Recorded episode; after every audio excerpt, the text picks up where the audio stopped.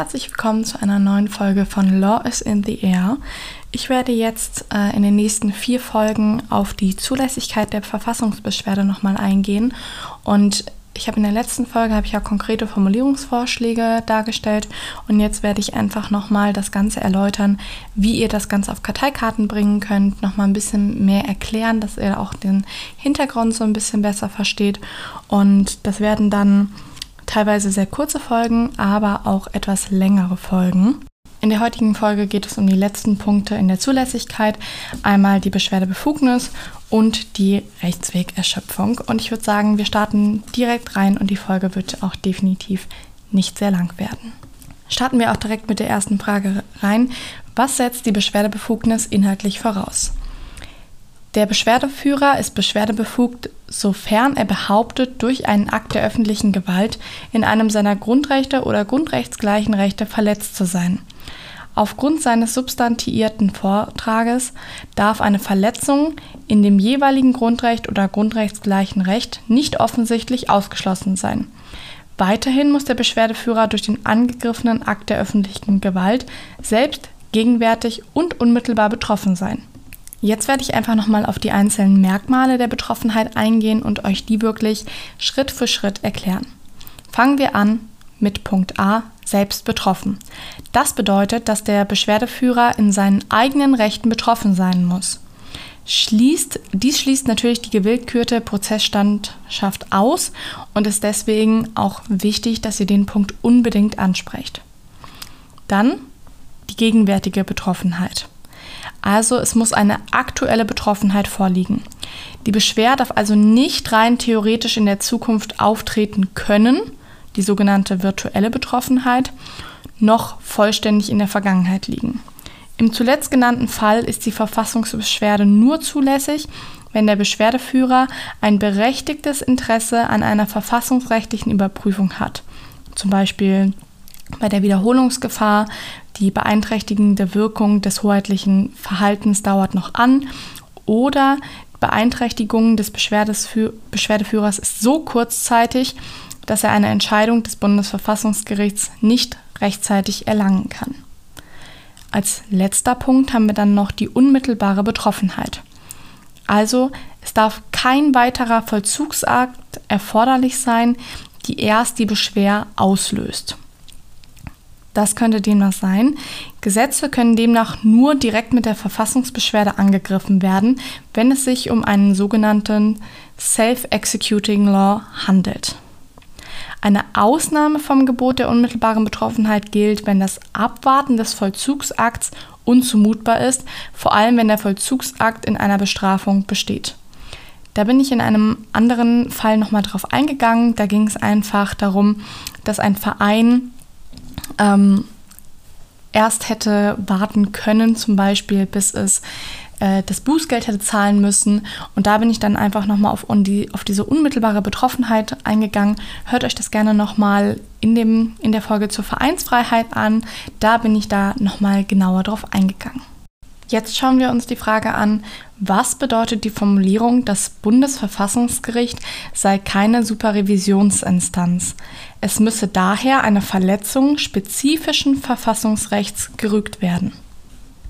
Beim Verfassungsgericht können nur Verstöße gegen die Grundrechte und grundrechtsgleichen Rechte gerügt werden, nicht hingegen gegen Verstöße gegen das einfache Recht, zum Beispiel eine fehlerhafte Subsumption der polizeilichen Generalklausel. Dafür sind die Fachgerichte zuständig. Das Bundesverfassungsgericht ist also keine oberste Kontrollinstanz für das einfache Gericht. Es ist im Gegensatz zum BGH oder zum Bundesverwaltungsgericht keine Revisionsinstanz.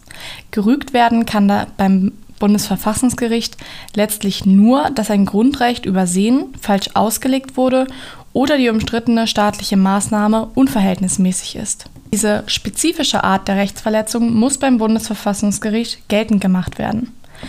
Angesprochen werden kann dieses Problem im Rahmen der Beschwerdebefugnis oder zu Beginn der Prüfung der Begründetheit der Verfassungsbeschwerde. Zentrale Auswirkungen hat es aber auch erst bei der Prüfung der Verfassungsmäßigkeit des Einzelaktes, weil das Bundesverfassungsgericht aufgrund beschri des beschriebenen begrenzten Kontrollumfangs nur die Verhältnismäßigkeit des Einzelaktes prüft. In einem früheren Fallbeispiel habe ich zum Beispiel diese, das Problem mit der Super Superrevisionsinstanz direkt am Anfang der Begründetheit angesprochen. Dann habt ihr das Thema abgehakt, ihr habt das aufgestellt und könnt dann einfach weiter mit der Begründetheit machen. Schaut da einfach, wo ihr es am liebsten in der Prüfung unterbringen wollt. Dann stellen wir uns bei der Beschwerdebefugnis noch die Frage, was das besondere Gewaltverhältnis ist. Nach der Lehre vom besonderen Gewaltverhältnis sollen Personen, die dem Staat besonders nahestehen und für ihn Hoheitsbefugnisse ausüben, zum Beispiel Beamte, Richter oder Soldaten, im Dienst nur ein reduzierter Grundrechtsschutz zukommen. Das wird von der herrschenden Meinung jedoch mit Hinweis auf Artikel 1 Absatz 3 Grundgesetz abgelehnt, der einen umfassenden Grundrechtsschutz normiert, womit grundrechtsfreie Räume, auch im Staatsdienst, nicht vereinbar sind. Zudem kann dem Umstand, dass Staatsdiener sich im Dienst mehr zurücknehmen müssen als Privatpersonen im Rahmen der Verhältnismäßigkeit ausreichend Rechnung getragen werden, ohne dass ihnen der Grundrechtsschutz gänzlich aberkannt werden muss. Dann befinden wir uns auch schon beim letzten Punkt der Zulässigkeit, nämlich der Rechtswegerschöpfung. Hier klären wir zuerst die Frage, was man unter dem Begriff der Rechtswegerschöpfung und was unter dem Begriff der Subsidiarität versteht. Rechtswegerschöpfung gemäß 90 Absatz 2 Satz 1 Bundesverfassungsgerichtsgesetz bedeutet, dass der Beschwerdeführer alle prozessualen Möglichkeiten zur Beseitigung der Grundrechtsverletzung in Anspruch genommen hat. Insbesondere darf kein zulässiger Rechtsbefehl versäumt worden sein. Das Bundesverfassungsgericht hat das Gebot der Rechtswegerschöpfung ausgebaut zum Grundsatz der Subsidiarität.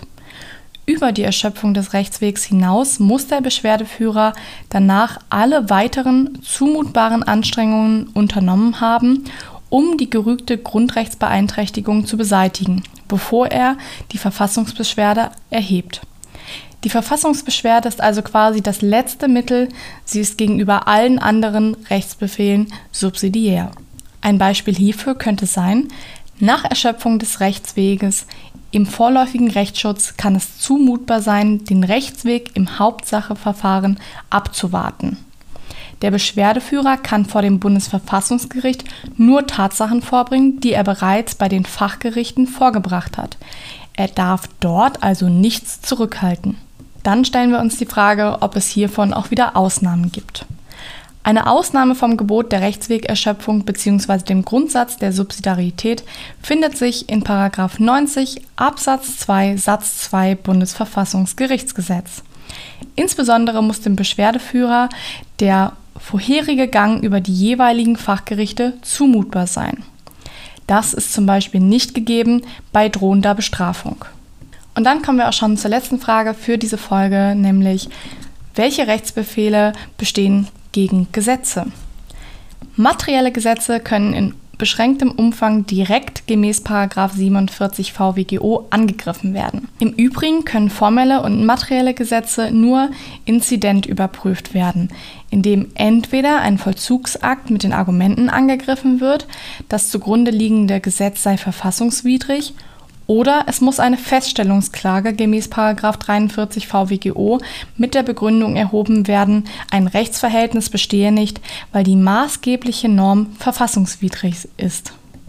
Das war's auch schon mit der Folge. Ich hoffe, es hat euch geholfen. Ich würde mich sehr über eine Bewertung von euch freuen, je nachdem, wo ihr diesen Podcast anhört. Und dann würde ich mich freuen, wenn ihr mir bei Instagram Anregungen, Kritik oder auch neue Folgenwünsche schickt. Ähm, den Namen von Instagram schreibe ich nochmal in die Folgenbeschreibung, aber es ist einfach lawisintheair.der Podcast. Und dann freue ich mich, wenn wir uns beim nächsten Mal wieder hören. Bis dann!